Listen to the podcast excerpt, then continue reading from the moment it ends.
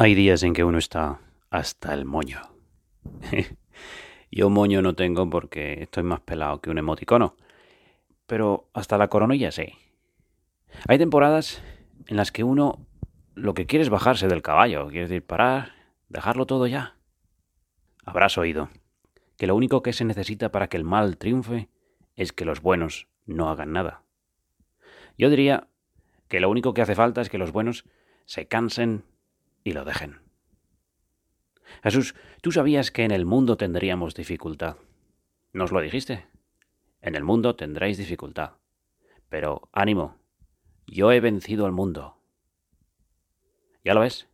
Jesús no nos prometió que no habría dificultades. Todo lo contrario. Pero nos prometió que no seríamos vencidos. Y lo ratificó cuando dijo, el que persevere hasta el fin, se salvará. Pues al fin y al cabo, los santos son los que no tiran la toalla.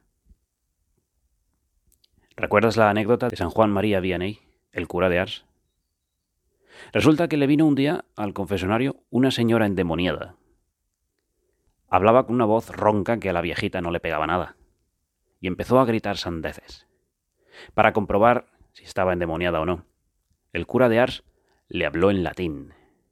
Tu quis le preguntó al santo, ¿tú quién eres?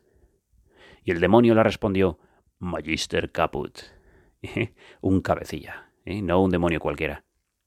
Y le preguntó el cura de Ars, ¿qué me dices de tal sacerdote? Que era un sacerdote muy bueno. Y la posesa respondió con rabia y rechinando los dientes, no me gusta. Jesús, cuánto me gustaría que Satanás pudiera decir lo mismo de mí, que no le gusto porque significaría que no lo estoy haciendo tan mal. Bueno, el demonio al cura le llamaba sapo negro. ya ves, ¿eh? para el demonio los sacerdotes somos sapos negros. Bueno, y el demonio se puso a gritar, histérico. Ah, sapo negro, cuánto me haces sufrir. Siempre dices que te quieres marchar. ¿Por qué no te vas?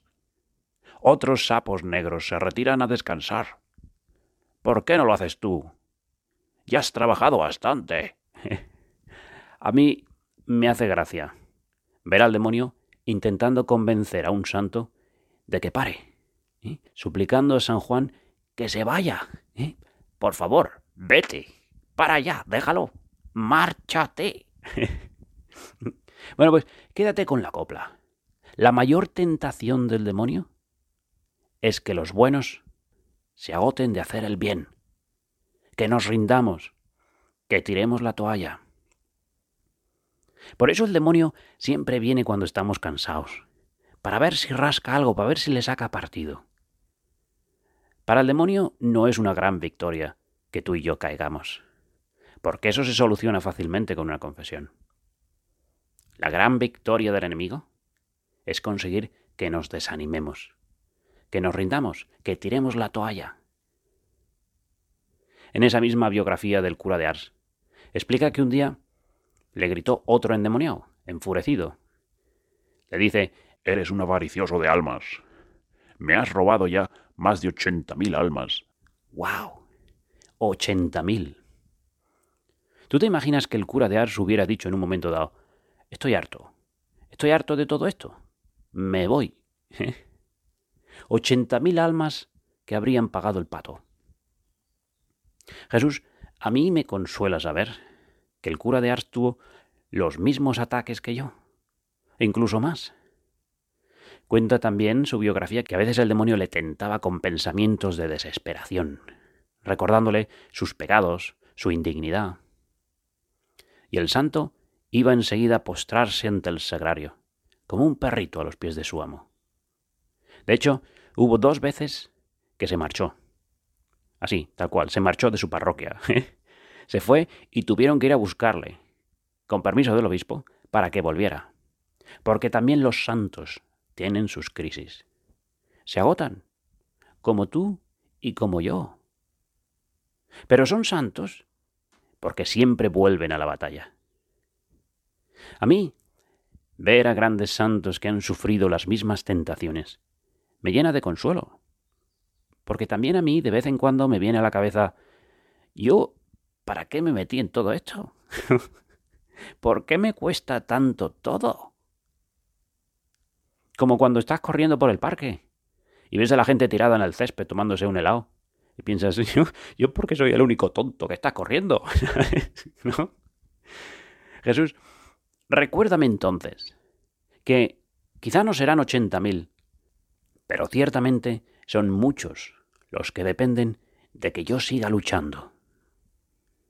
Recuérdamelo, Jesús, especialmente cuando esté harto, cuando el demonio venga a tentarme para que pare, para que deje de luchar, para que baje el ritmo, para que tire la toalla. No, de que yo siga luchando dependen muchas almas, almas que ni conozco. Díselo a Jesús conmigo. Jesús, con tu ayuda seguiré adelante. No tiraré la toalla. No te dejaré jamás. Y quiero terminar con una escena del Señor de los Anillos que me encanta. Cuando Frodo está a punto de rendirse, tirar la toalla, y Sam le recuerda que, igual que los santos, los grandes protagonistas de la historia, pudieron decir basta, pero no lo hicieron. No tiraron la toalla, y por eso cambiaron la historia. No puedo hacer esto, Sam. Lo sé. Ha sido un error. No deberíamos ni haber llegado hasta aquí.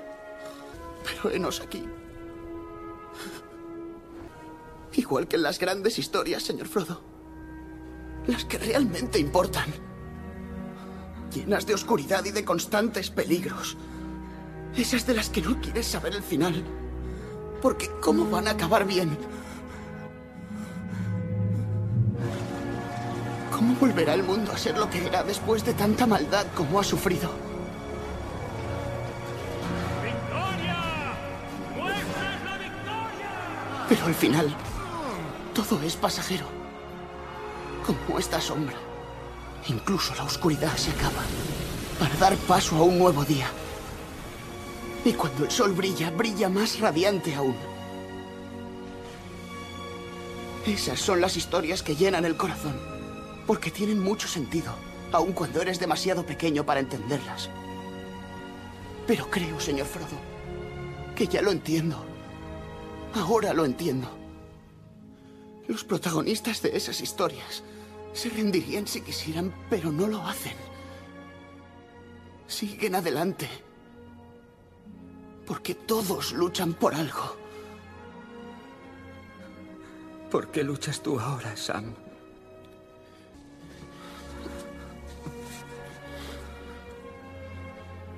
Para que el bien reine en este mundo, señor Frodo. Se puede luchar por eso.